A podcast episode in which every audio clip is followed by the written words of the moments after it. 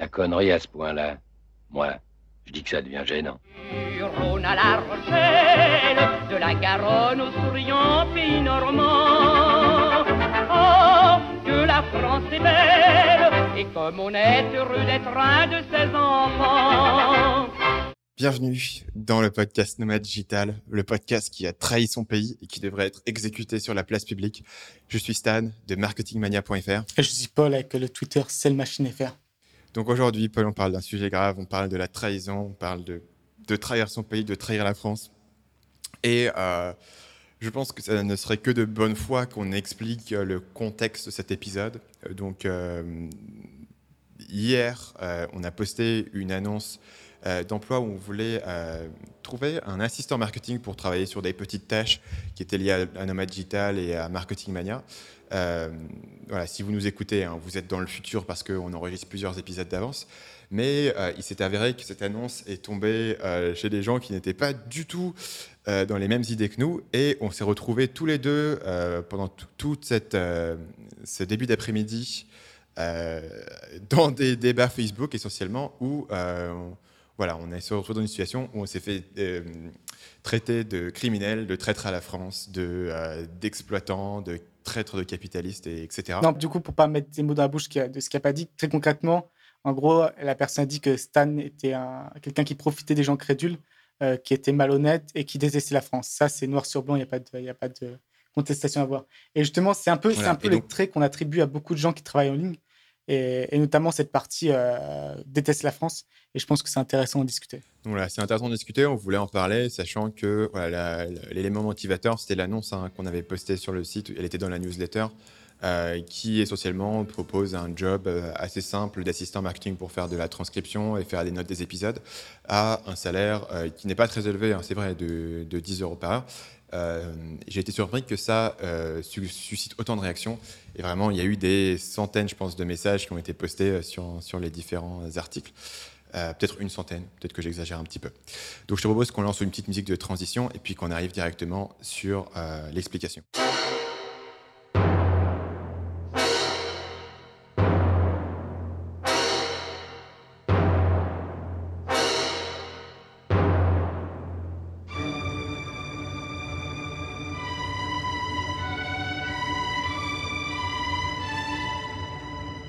On va euh, parler un petit peu de pourquoi on est parti. Un des éléments qui a, été suggéré dans cette conversation, c'était que, euh, essentiellement, si tu quittes la France, si tu n'habites plus en France, c'est forcément parce que tu euh, veux pas payer d'impôts ou parce que tu veux euh, trahir le système. Et donc, il était suggéré, en tout cas de façon plus ou moins directe, qu'il n'y avait pas de raison légitime de quitter la France. Donc, que le- la France, c'était le pays parfait, c'était le paradis, et que si tu es né en France, tu dois y rester toute ta vie. Euh, quelles sont tes réflexions là-dessus? Est-ce que tu penses que euh, la, la- la- la partie financière, hein, la question des impôts est la raison principale Ou qu'est-ce qui, sinon, toi, au départ, t'a permis de quitter la France? Moi, c'était totalement ma raison. Je veux dire, je gagnais 500 euros par mois, donc tu te doutes que les Ouais. impôts, ils m'auraient défoncé, quoi. Euh, et je pense que c'est le cas. C'est là, où tu rentres un peu l'absurdité, c'est que la majorité des nomades digitaux, quand ils commencent, quand ils commencent à partir, généralement, ils gagnent très peu. Et la, motivation principale, euh, et je pense que ça a été toi, comme moi, c'est quand on gagne pas beaucoup d'argent, c'est le coût de la vie. Et avec le bonus, en plus, de pouvoir découvrir de nouveaux pays, et voilà, toi, c'est sympa d'explorer le monde. C'est vrai que on n'en parle pas souvent parce que ça nous semble une évidence aujourd'hui. Mais la proposition de valeur de base du nomade digital, c'est que d'abord, tu vas euh, pouvoir voyager dans le monde, voir des trucs, voir des pays, faire des aventures. Et en plus, tout ça va te coûter moins cher que ce que ça t'aurait coûté de rester en France dans ton appart euh, euh, moisi euh, en région parisienne. Et c'est vrai que c'est une proposition de valeur qui est extrêmement forte au début. Et si tu élimines toute la question de, la fiscalité qui, franchement, arrive que beaucoup plus tard, et ben, as juste, tu, gagnes un boost dans ta qualité de vie qui est énorme. L'autre élément qui est pour moi impossible de ne pas mentionner, c'est la question du climat. Où franchement, enfin, vivre en France pour moi, c'est devenu difficile en- en grande partie parce que quand il fait froid, bah, je, je, je suis pas du tout bien. quoi. J'ai besoin de beaucoup de soleil, etc. Ce qui me semblait un truc un peu privilégié à dire. C'est comme une plante Ouais. verte, tu vois. Non, mais c'est vrai. Et j'ai conscience que c'est très privilégié de dire ça et d'être dans cette position.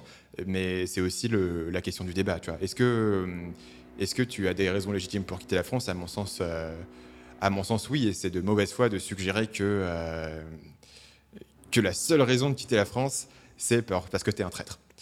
Euh, Je, pense effectivement il y a un autre euh, quelque chose en tout cas qui n'était pas dans parce que moi au début c'était vraiment qu'une question de coup de vie euh, et aussi quelqu'un un- où il pouvait parler anglais en fait. Et du coup les Philippines c'était un, résultat assez évident.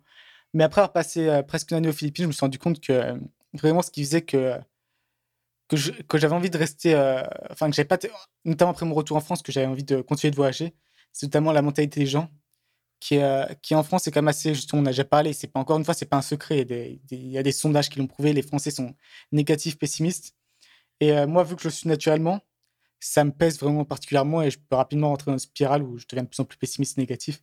Et c'est un peu ce qui, s'est passé quand je suis retourné en France. Euh, donc à ce titre-là, moi je dirais que les deux raisons, c'est maintenant le coût de la vie, c'est moins important et ma- maintenant ce serait plus les gens et, et aussi l'exploration. Tu te dis, tu as un monde, il est énorme, autant essayer de l'explorer. Euh, effectivement, je pense que le deuxième point qui est important, parce que les raisons de partir, c'est quelque chose qu'on traite souvent, mais c'est euh, qu'est-ce qu'on doit à la France? Euh, Parce que quand on t'accuse de trahir la France, on te dit que, que tu as une dette envers la France. Donc, est-ce qu'on peut discuter ensemble un petit peu de qu'est-ce qu'on doit à la France Et, ben, un des sujets préférés dont je parle souvent dans le podcast, c'est la question de la gratitude et en, rapport avec, avec la nation en particulier.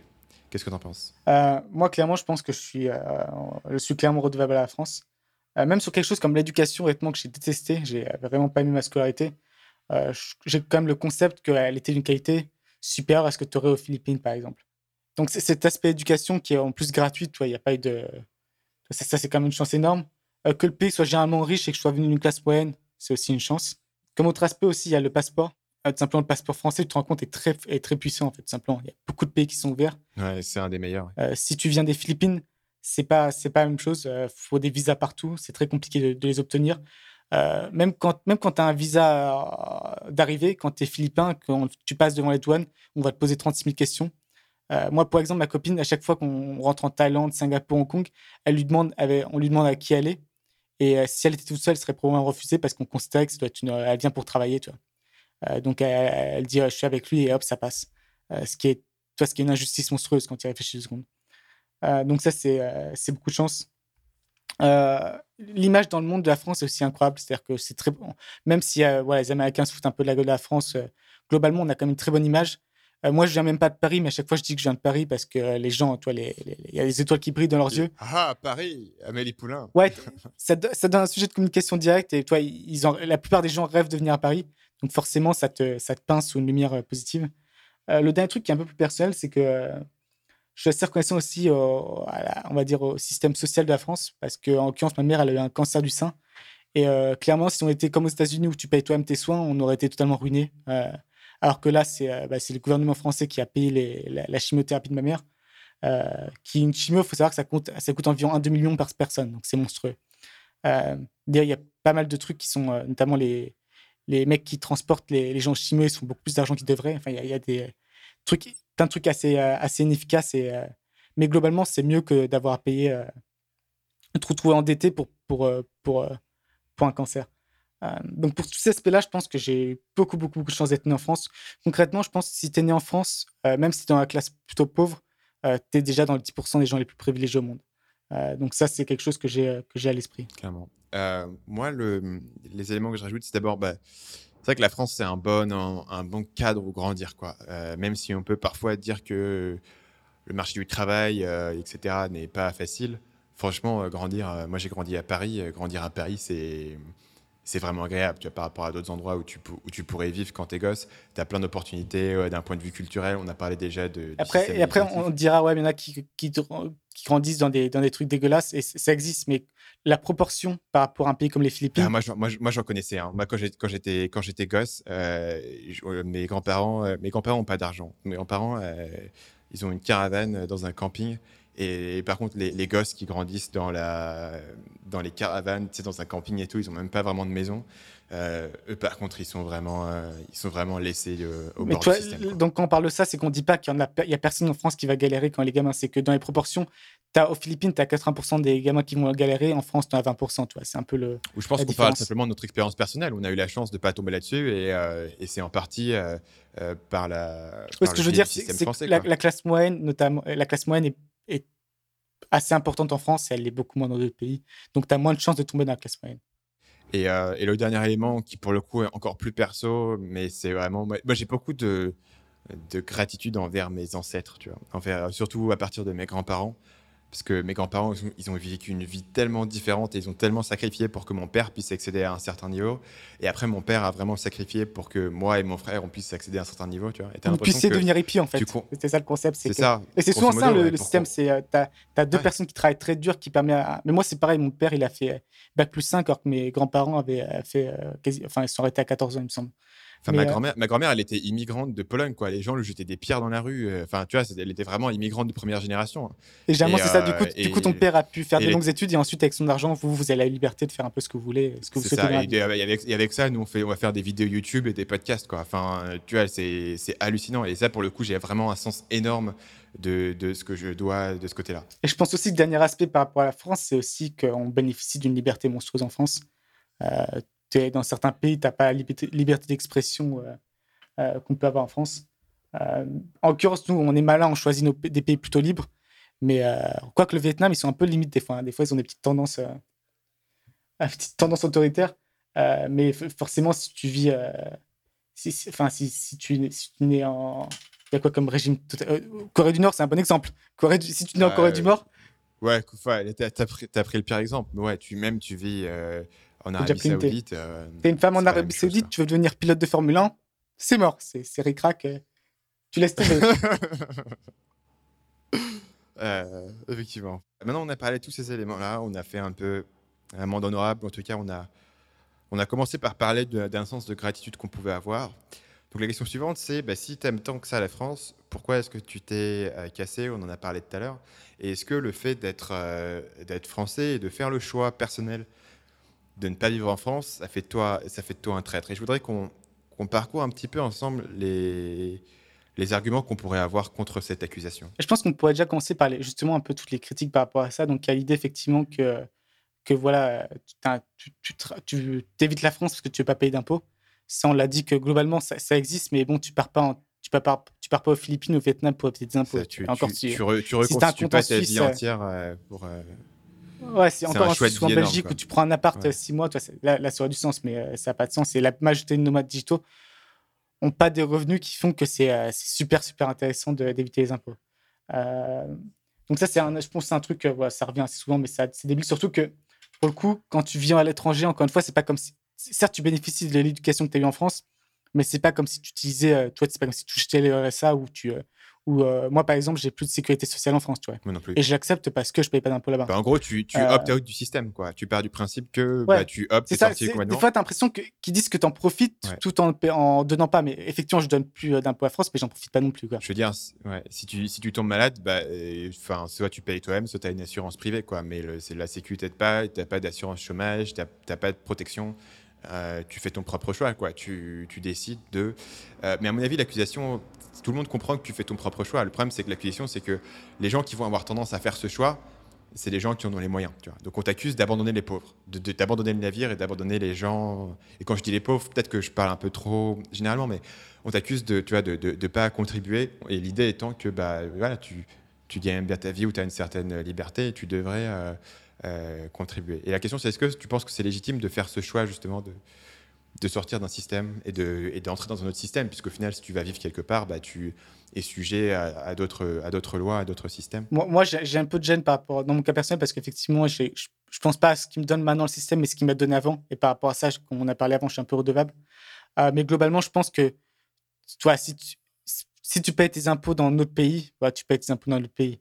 Euh, c'est d'ailleurs une loi fiscale, c'est que tu ne payes pas les impôts dans deux pays, sauf aux États-Unis, parce qu'ils sont à fond là-dessus. Mais euh, c'est le seul pays au monde à, à te forcer à, payer les impôts aux États-Unis, peu importe où tu vis ailleurs. D'ailleurs, tu as même des Américains qui renoncent à leur citoyenneté. Il y en a pas mal. Hein. Euh, je pense l'autre critique que, qui est, sont présentes, c'est qu'en gros, voilà, tu es, jeune, tu es, à peu près, as une certaine compétence, et en gros, tu, tu prives la France de, ton, de ta force de travail. ça, je trouve, c'est c'est un peu idiot parce que surtout que en plus, moi, je vends beaucoup en France. Toi, ton contenu est carrément que français. Donc, toi, tu apportes de la valeur à un public francophone. Euh, et je pense que si tu étais. Euh, toi, un, par exemple, si tu n'avais pas pu lancer une entreprise en France parce que tu ne tu pouvais pas, parce que le coût de la vie était trop important et que tu aurais été un, employé normal, tu aurais peut-être apporté moins de valeur en tant qu'employé, toi. donc, je pense que c'est aussi une critique un peu pas, super valable. Mais après, on est un peu les seuls à penser en termes de valeur. Hein. Personne, personne, tu vois, ça, intéresse personne la création de valeur. Ce qui intéresse, c'est de savoir où est l'argent, où sont les chiffres, je pense. Donc là, on a parlé un peu de justement des critiques qui sont lancées face aux personnes qui s'expatrient. Euh, je pense qu'il y a aussi euh, des points positifs à s'expatrier euh, pour la France de manière générale. La première chose, c'est représenter la France à l'étranger. ça, c'est assez marrant parce que avant, je ne me considérais pas comme très patriotique, mais depuis que je suis à l'étranger, même depuis l'Angleterre, qu'on m'appelle The French Guy, le français, je me sens particulièrement français en fait. Et du coup, je me sens assez, assez bizarrement, c'est un peu bizarre, mais je me sens un peu responsable de l'image des Français, toi, de l'image des Français que je véhicule. Euh, et donc, si vous vous comportez bien, voilà, si vous êtes poli, euh, gentil, euh, comme votre maman l'a dit, comme votre maman vous l'a appris, en représentant la France, les gens, les gens ils raisonnent comme ça. Je veux dire, les gens ils rencontrent cinq Français dans leur vie.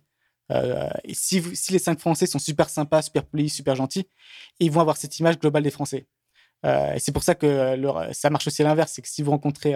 D'ailleurs, c'est comme ça. C'est pour ça que tous les gens te disent les Américains sont tous des gros qui, crient. Parce que quand tu vas au musée du Louvre et que tu vois des Américains, bah forcément, c'est des, touristes qui sont dans un, tour opérateur et, euh, donc ils ne sont pas forcément les meilleurs représentants de la population au sens large. Ou les Chinois ne font que prendre des photos. C'est ça. Et si, tu rencontres des Chinois, ouais, si tu rencontres des, un groupe de Chinois en voyage, euh, tu te dis c'est bon, les Chinois ils sont. Alors que c'est plus un phénomène de groupe qu'autre chose et qu'individuellement. Euh, après, c'est euh, totalement humain que tout le monde généralise euh, un groupe sur la base de, ses expériences personnelles, même quand elles ne sont pas représentatives. Mais donc, du coup, vu qu'ils vont généraliser sur toi, voilà, si tu représentes bien la France, tu vois, ce sera positif. Après, il y a un autre aspect, je pense, qui n'est qui est pas si anecdotique que ça, honnêtement, c'est exposer la culture française. Et moi, je suis, un, je suis très prosélite avec ça, quoi. Parce que souvent, les gens demandent, tu vois, est-ce que tu as des films français à me conseiller les gens font quelque chose, tu leur dis, en France, c'est pas comme ça. Non, non, dans le sens où euh, par exemple, il y a beaucoup de gens qui me demandent euh, est-ce qu'il y a des films français à me conseiller? Parce que notamment aux Philippines, c'est considéré comme très sophistiqué. Et les gens, euh, tu as même des drapeaux français, des fois, genre des boulangeries qui n'ont rien de français, c'est des drapeaux français. Les produits de beauté, c'est pareil. c'est du branding. branding. Mais il y, a un peu cette image très positive, notamment par exemple dans les, dans les films américains, dès qu'ils disent des mots français, toi, c'est un peu sophistiqué. Donc on a quand même cette image-là. Et du coup, on demande souvent de voilà, quel film, machin truc. Et moi, je vais. Euh, Donc, c'est quoi le film que tu recommandes? Euh, Amélie. Amélie, euh, tout le monde aime ça. Genre, c'est vraiment. c'est le film. Il s'appelle Amélie, Amélie Poulain. c'est le, le, film. c'est le film un peu cliché français, parisien, mais, mais les, gens, les gens adorent ça. Qui est vraiment cool, hein, d'ailleurs. Et donc, c'est Audrey Tautou à Montmartre. Ah, mais, mais honnêtement, j'ai dû proposer ce film, on voit une cinquantaine de personnes, et je suis sûr que ça les a beaucoup motivés pour visiter Paris. Ah, elles vont être très déçues, ces personnes, mais en attendant, elles vont dépenser de l'argent à Paris. Et là, voilà, la croissance économique de la France, j'y participe. On booste l'économie. Euh, et toi, euh, pareil, toi, je, si je parle à des gens et qu'il y a, on est dans un débat philosophique vachement intense, toi, ce qui m'arrive tous les jours. Hein. et genre, toi, je vais pouvoir sortir, un, je vais pouvoir introduire Voltaire ou peu importe. Voilà, c'est plein de petites touches, mais qui, j'imagine, ont un, effet à leur petite mesure. Quoi. Euh, donc globalement, voilà, représentant de la France et aussi, si possible, euh, exposer la culture française et, du coup, euh, vous faites rentrer des sous ensuite quand les gens veulent visiter la France. On, dirait, on dirait le plan dans South Park quand les mecs font les petits gnomes là où ils ont un plan pour avoir du profit qui est un petit peu tortueux. le hum, dernier élément, c'est est-ce que tu donc, as mentionné que tu te sentais de plus en plus à patriote français. Moi, c'est un peu l'inverse, au contraire. J'ai l'impression que mon identité, euh, c'est de plus en plus diluée et que je m'identifie de moins en moins euh, au, contenu culturel, aux idées, à la politique française. Et que de plus en plus, tu vois, j'ai l'impression que le fait d'être français ou allemand ou italien, c'est presque un détail. Euh, où j'ai l'impression que ma, culture c'est vraiment diluée. J'ai l'impression que c'est presque un détail euh, administratif, tu vois. C'est arbitrairement, on a, fait, des lignes sur le sol et, c'est des frontières. Et du, tu es d'un côté ou d'un autre, euh, tu es français ou tu es allemand. Et enfin, c'est pas, une, remarque particulièrement originale, mais moi, du coup, j'ai plutôt été dans la, direction opposée à la tienne. Mais moi, je pense que ça a été forgé par le fait que pendant que j'étais en Angleterre, tout m'appelait The French Guy. Et genre, c'était devenu mon prénom, quoi. Et à force, t'imagines si on t'appelait tout le temps le français, le français, le français, à longue journée, toi, tu te dis, euh, moi, j'imagine. Maintenant, je m'appelle Paul Français Fort, tu vois. C'est genre. il y a peut-être ce concept-là. Puis si jamais il y avait un, genre, un truc français, un français à la télé, ah, regarde son accent, c'est comme toi. C'était toujours un, truc qui revenait. C'est vrai que pour le coup, pour le coup l'accent, c'est un truc qui restera toujours avec toi. Ah, bah, c'est ton le plus français que tu as. Quoi. Ouais, et euh... que c'est vraiment ta voix et ça, enfin, perdre ton accent français, euh, il va falloir prendre un coach euh, spécialiste Hollywood sur les accents parce que sinon c'est mort. Moi j'ai essayé, j'ai à peu près réussi, mais sur certains sons ça revient au grand galop. Euh, donc ça, ça, dépend. je pense qu'il y, a deux autres aspects assez intéressants par rapport à ça. Il y a le, fait d'acquérir une ouverture d'esprit. je suis notamment convaincu que, que c'est bien que les gens bougent un peu, visitent les autres pays, se, se froident à d'autres cultures pour la paix globale de la planète. Quoi je me dis, voilà, si, euh, si, si euh, toi, ça, crée un peu un, une toile, en fait. Crée une sorte de toile. Et plus la toile est connectée de partout, plus il y aura de la communication et de l'entente. Bah, c'est aussi l'argument pour le libre-échange. Euh, Totalement. Plus tu ouvres le libre-échange, plus il va y avoir d'interdépendance économique et ça va éviter d'avoir des guerres. Et au, final, cet argument, je, le trouve plutôt persuasif, en particulier si tu regardes aujourd'hui. Ah, il est totalement convaiquant. en, quelques dizaines d'années, comment la relation franco-allemande a évolué. Et je pense qu'il y a cet aspect euh, effectivement interdépendance économique qui fait que toi, avant, tu, pouvais attaquer pour un pays pour, choper son, son, territoire. Toi, maintenant, si vous échangez pas, c'était un gain net. Alors que maintenant, c'est euh, toi, vous perdez l'échange. Mais aussi, je pense, l'aspect de communication. Il y, a il y, a notamment un truc qui m'intéresse vachement, c'est euh, par exemple, je suis sûr que les films Disney ont eu un impact monstrueux parce que tu vas partout dans le monde, tout le monde a vu des films Disney. Quoi. le Roi Lion, je suis sûr que dans notre génération, il y a au moins 60% des, gens de notre génération qui l'ont vu. Et toi, un... et toi le, Roi Lion, c'est pas seulement une histoire comme ça, ça te raconte une certaine morale, une certaine façon de penser, qui, qui je pense, après que tu gardes euh, et qui fait que c'est plus facile de communiquer avec les gens et d'être sur le même, euh, le même niveau de pensée. Euh, donc, je pense que cet aspect euh, acquérir une ouverture d'esprit est, est, pas seulement utile pour la France, mais utile pour le monde et, et c'est un peu mon idée là-dessus.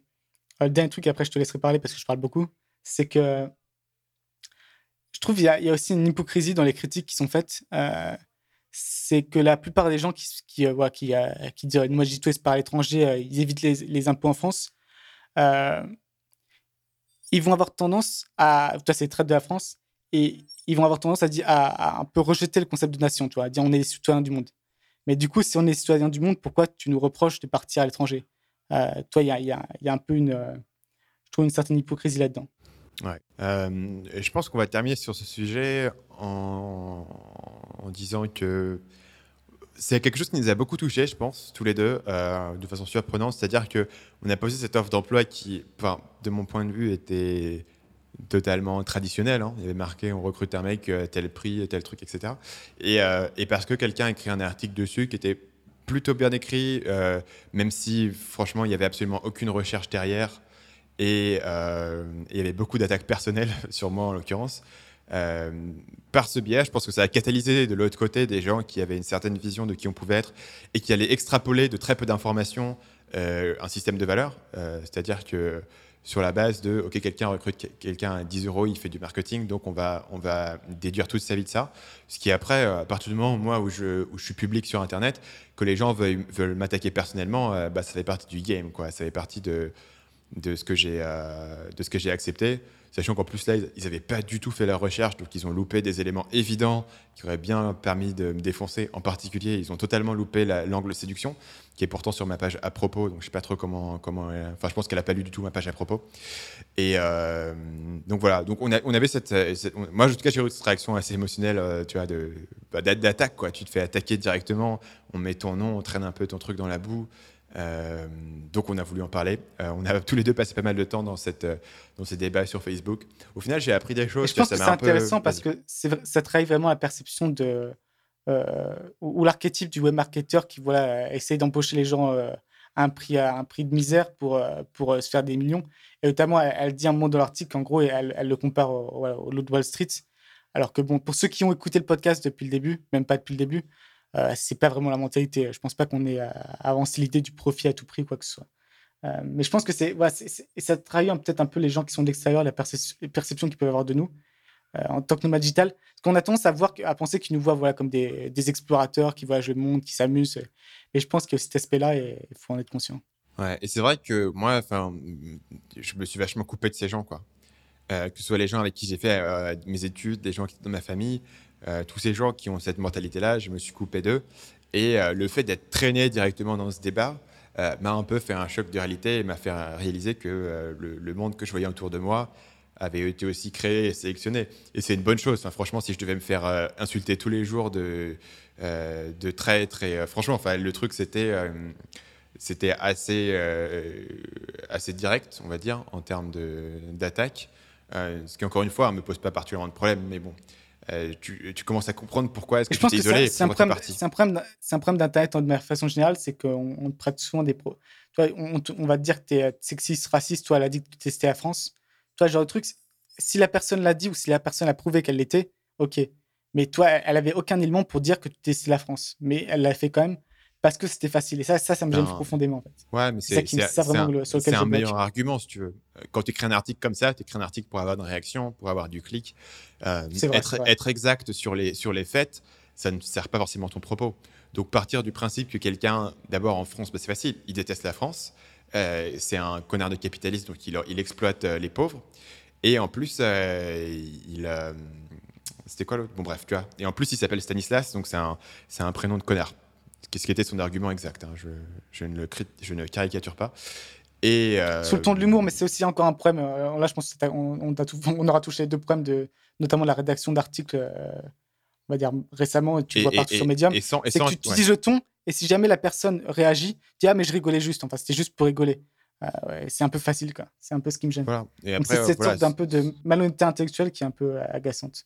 Moi, c'est le plus, largement, c'est le problème que j'ai avec euh, le mouvement souvent de la social justice, euh, où beaucoup il y, a beaucoup de bonnes idées derrière, et il y a aussi et, ces idées sont systématiquement euh, exploitées par des médias qui veulent faire du clic et attirer l'attention.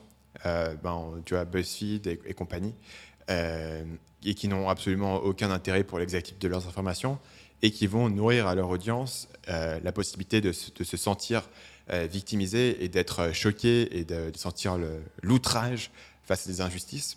Et c'est le produit qui, qui, crée. Donc, du coup, ça crée cette culture.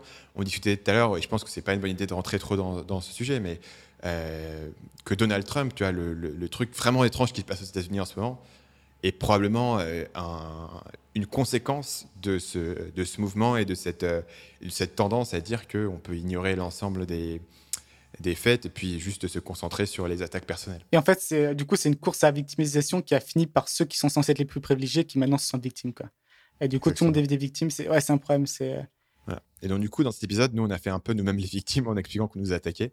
Euh, c'est, vrai, c'est vrai que là, là c'est notre propre autocritique. C'est qu'on on, a parlé à la place des gens, mais je pense que les critiques euh, qu'on a formulées, qu'on, reçoit, sont assez réalistes. Si quelqu'un n'est pas d'accord, c'est dire. Mais ceci dit, je voudrais qu'on dise ouvertement qu'on s'est nous-mêmes nourris de ce truc-là. On en parlait tout à l'heure ensemble. Euh, on s'est nourris, on a passé la matinée à. Enfin, on a passé, on a passé quand même quelques heures pendant qu'on. À chaque fois qu'on enregistrait, en fait, entre deux épisodes, on allait voir les commentaires qu'on avait eu sur Facebook pour argumenter. Et on s'est quand même nourri de ce débat. On s'est quand même nourri de se sentir persécuté injustement par un, groupe de personnes qui ne savaient pas vraiment. Euh, enfin, qui, utilisaient des arguments qui étaient, qui étaient faux. Mais euh, voilà, on, a aussi nous-mêmes, c'est rare, hein, parce que moi, j'ai pas souvent l'occasion de me sentir persécuté, parce que dans, dans tous les aspects, euh, je suis vraiment privilégié. Et du coup, j'ai pu, j'ai pu connaître les doux fruits de la persécution. Et c'est ce qu'on a dit, c'est que être persécuté et penser avoir raison, c'est vachement agréable. C'est la victime pense avoir raison. Mais, euh, et, on finira là-dessus, c'est, je pense que je l'avais déjà dit, mais il y a eu des études pour mener voilà, quel type de poste fonctionne le mieux. Et en deuxième, il y avait la colère. Euh, qui les gens repartageaient, enfin, participaient, réagissaient par rapport à ces posts. C'était, une c'était sur Facebook, donc des trucs qui incitent la colère. Mais le truc numéro un qui, euh, qui incitait des réactions, c'était l'indignation. Et donc, typiquement, dès que vous voyez un truc, quelqu'un de s'indigner de quelque chose, euh, prenez un peu de recul. Certes, ça fait, ça, fait plaisir à, ça fait plaisir au, au cerveau d'être qu'on approuve ces biais préétablis, mais c'est pas forcément très utile. Et je vais me l'appliquer à moi-même en arrêtant de réagir à chaque commentaire.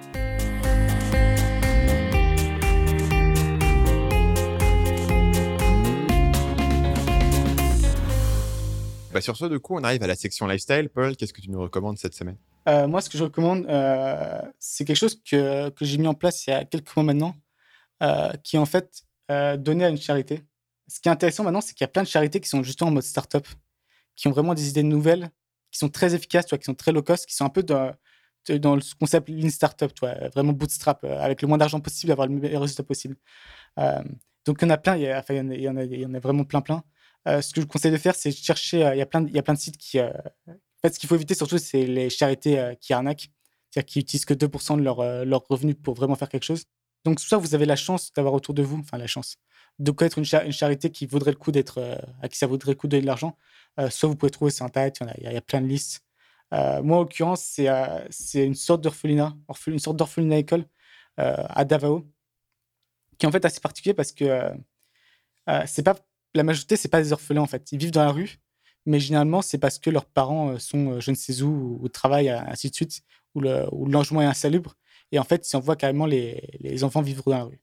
Euh, et donc là, ils, offrent en fait que les enfants puissent dormir euh, dans l'orphelinat et des cours le matin et aussi permettre de sortir l'après-midi, ce que j'ai trouvé bizarre. Toi, je me dis, euh, autant qu'ils les gardent en pension complète. Mais apparemment, les, les gamins, si on les bloquait dans l'orphelinat, ils étaient très malheureux en fait. ils, avaient pris, ils avaient pris goût un peu à, ce, à, ce cette vie de rue. Et, et donc, j'ai, une relation assez personnelle parce que j'ai rencontré la personne qui gère ça qui est, qui est vraiment géniale. Et donc, d'un point de vue très égoïste, ça me fait très plaisir de leur donner, en fait. Donc voilà, si vous voulez sentir bien à propos de vous-même, euh, peut-être trouver une charité et leur donner de l'argent de façon mensuelle, ça peut être intéressant. Écoute, je me, je, me, je me, sens vraiment mal pour enchaîner après ça. ah, parce que tu ne donnes rien Parce que, parce que, parce que j'avais euh, aussi de temps en temps, mais tu vois, de façon, euh, quand les gens font des, font des demandes, etc. Mais euh, le. parce, que, parce que la section lifestyle que j'avais notée est vraiment anecdotique. Je pense, je pense, que vraiment, je pense qu'il y a beaucoup de gens qui se disent quand, quand je gagnerai une certaine somme, là, je donnerai de l'argent. Mais toi, même si vous gagnez 5, 500 euros par mois, vous pouvez faire un, virement de 5 euros mensuel vers. Toi, l'important, c'est voilà, de prendre cette habitude et et encore une fois, je, toi, sais pas pour me faire passer par, pour Mère Teresa, parce que vraiment, d'ailleurs, Mère Teresa, c'est une, salope. Euh, si vous lisez les trucs sur elle, c'est, ah, en réalité, elle était assez, non, mais elle était assez immonde. En fait, elle prenait du plaisir dans la douleur des gens parce qu'elle pensait que ça rapprocher de Dieu. Euh, bref, parenthèse finie. Euh, mais, mais, mais ça me fait vraiment plaisir à moi, quoi. Et surtout qu'en plus, quand tu fais partie de ça, tu, je reçois régulièrement des photos de gamins. Tu vois les travaux qui s'améliorent, ils ont pu accueillir de nouveaux enfants. Toi, c'est, honnêtement, quand je reçois, quand le matin, je me lève et que je vois accueillir, ouais Acquérir. Ils ont acquérir de nouveaux enfants. Non, mais quand je vois ça, ça me fait vraiment plaisir. Donc, tu vois, ah, si vous faites, si vous le faites pas pour eux, faites-le pour vous-même. C'est vraiment l'idée euh, très bon, derrière. Très bonne astuce. Euh, moi, je vais passer rapidement sur la mienne parce que du coup, j'ai l'impression que la tienne est, largement plus euh, utile. Mais je suis devenu un fan d'applications de bruit de nature. Et franchement, j'ai de plus en plus de mal à dormir. C'est revenu de plus fort. Et du coup, j'utilise ce truc-là. Et, et, les bruits de la mer, ça me ça m'apaise énormément. Tu je sais pas pourquoi. C'est un truc un peu débile. Au départ, je, je me disais c'est enfin c'est pour les bébés ce truc-là. Et, euh, j'ai commencé à l'utiliser il y a quelques temps et maintenant je je m'en passe plus du tout. Même quand même quand même quand je quand je lis, euh, ils ont un truc qui s'appelle le bruit marron. Donc tu vois, tu sais le white noise, le bruit blanc. Euh, il y a différentes couleurs, tu as genre le, le peak noise, le, brown noise, etc. Donc en, en, gros, c'est différents types de, fréquences. C'est lié à la façon dont les, fréquences lumineuses fonctionnent et ils ont, ils ont la même chose sur les sons. Et, euh, voilà, donc l'application que j'utilise sur Android, il y en a plein, mais ça, ça s'appelle euh, White Noise. J'ai même acheté la version pro, c'est là où tu vois que que je suis un fanat de, euh, de bruit de nature. Ça s'appelle White Noise. Et dans la version pro, tu peux un peu combiner tes sons. tu peux faire. Euh, ouais, tu l'as payé combien ta, ta version pro Je paye, je sais pas, 1,20€. Euro, euro 20, c'est quoi C'est quoi C'est pas très cher. Euh... J'allais essayer de te culpabiliser sur ces 1,20€. c'est vraiment trop peu cher. Pu en fait. donner. Ben écoute, euh, tu, tu un, on peut donner en ligne sur ton truc. Tu pourras donner le lien dans l'article dans Moi, je ne donne pas en ligne. J'envoie par PayPal directement. Mais, mais parce que c'est vraiment un truc local. Mais je pense qu'il y a beaucoup qui offrent, euh, offrent un truc mensuel, quoi. Ok. mensuel. Mais bah, écoute, euh, du coup, tu m'as, tu m'as convaincu et je vais aller, euh, je vais réfléchir à ça parce que c'est vrai que c'est, un, un, peu le genre de truc où, quand on culpabilise, tu le fais, mais quand on ne culpabilise pas, quand on ne demande pas directement, moi, je, tu vois, c'est pas un truc que j'ai automatisé, quoi. Et pour quelqu'un qui parle autant de, de systèmes et d'automatisation, c'est vrai que ça, ça serait bien de, de, faire cette démarche. Je pense qu'il y a beaucoup de personnes qui pensent à charité, ils pensent à la Croix-Rouge, Resto du Cœur, qui sont des très bonnes charités, hein, sûrement, mais mais euh, voilà, si vous avez un temps, c'est un peu de donner de l'argent un peu dans le vide parce que c'est pas vos 10 euros qui font de la différence. Toi, si tu donnes des trucs plus locaux que tu connais personnellement, euh, tu, tu, enfin, tu vois vraiment l'effet. Ça fait. Euh, toi, comme en business, quand tu vois, quand as une action et que tu, tu vois l'effet, ça fait plaisir. Là, c'est là, c'est exactement la même chose. C'est ouais, une, feedback loop quoi, qui permet de, de, motiver. Exactement. Cool. Bah écoute, sur ce, enfin, c'est vraiment une très bonne idée. Je pense que c'est, as trouvé la, la, très bonne conclusion à cet épisode qui, euh, qui a drainé pas mal d'émotions, je trouve, en tout cas de, mon côté. Euh, on va se quitter là-dessus. On se retrouve comme toujours jeudi prochain pour un nouvel épisode de Nomad Digital. Euh, je suis content, Paul. Pendant un moment, il y, a vraiment des soucis d'internet entre nous deux. On n'arrivait pas à s'appeler correctement, et donc on a, eu l'anxiété d'avoir un, un, trou dans la publication de Nomad Digital. A priori, ça ne sera pas le cas, donc on va pouvoir se retrouver jeudi prochain. Euh, d'ici là, ben, notre site se trouve à l'adresse nomaddigitalpodcast.com. Vous pouvez retrouver tous les épisodes présents, passés et futurs.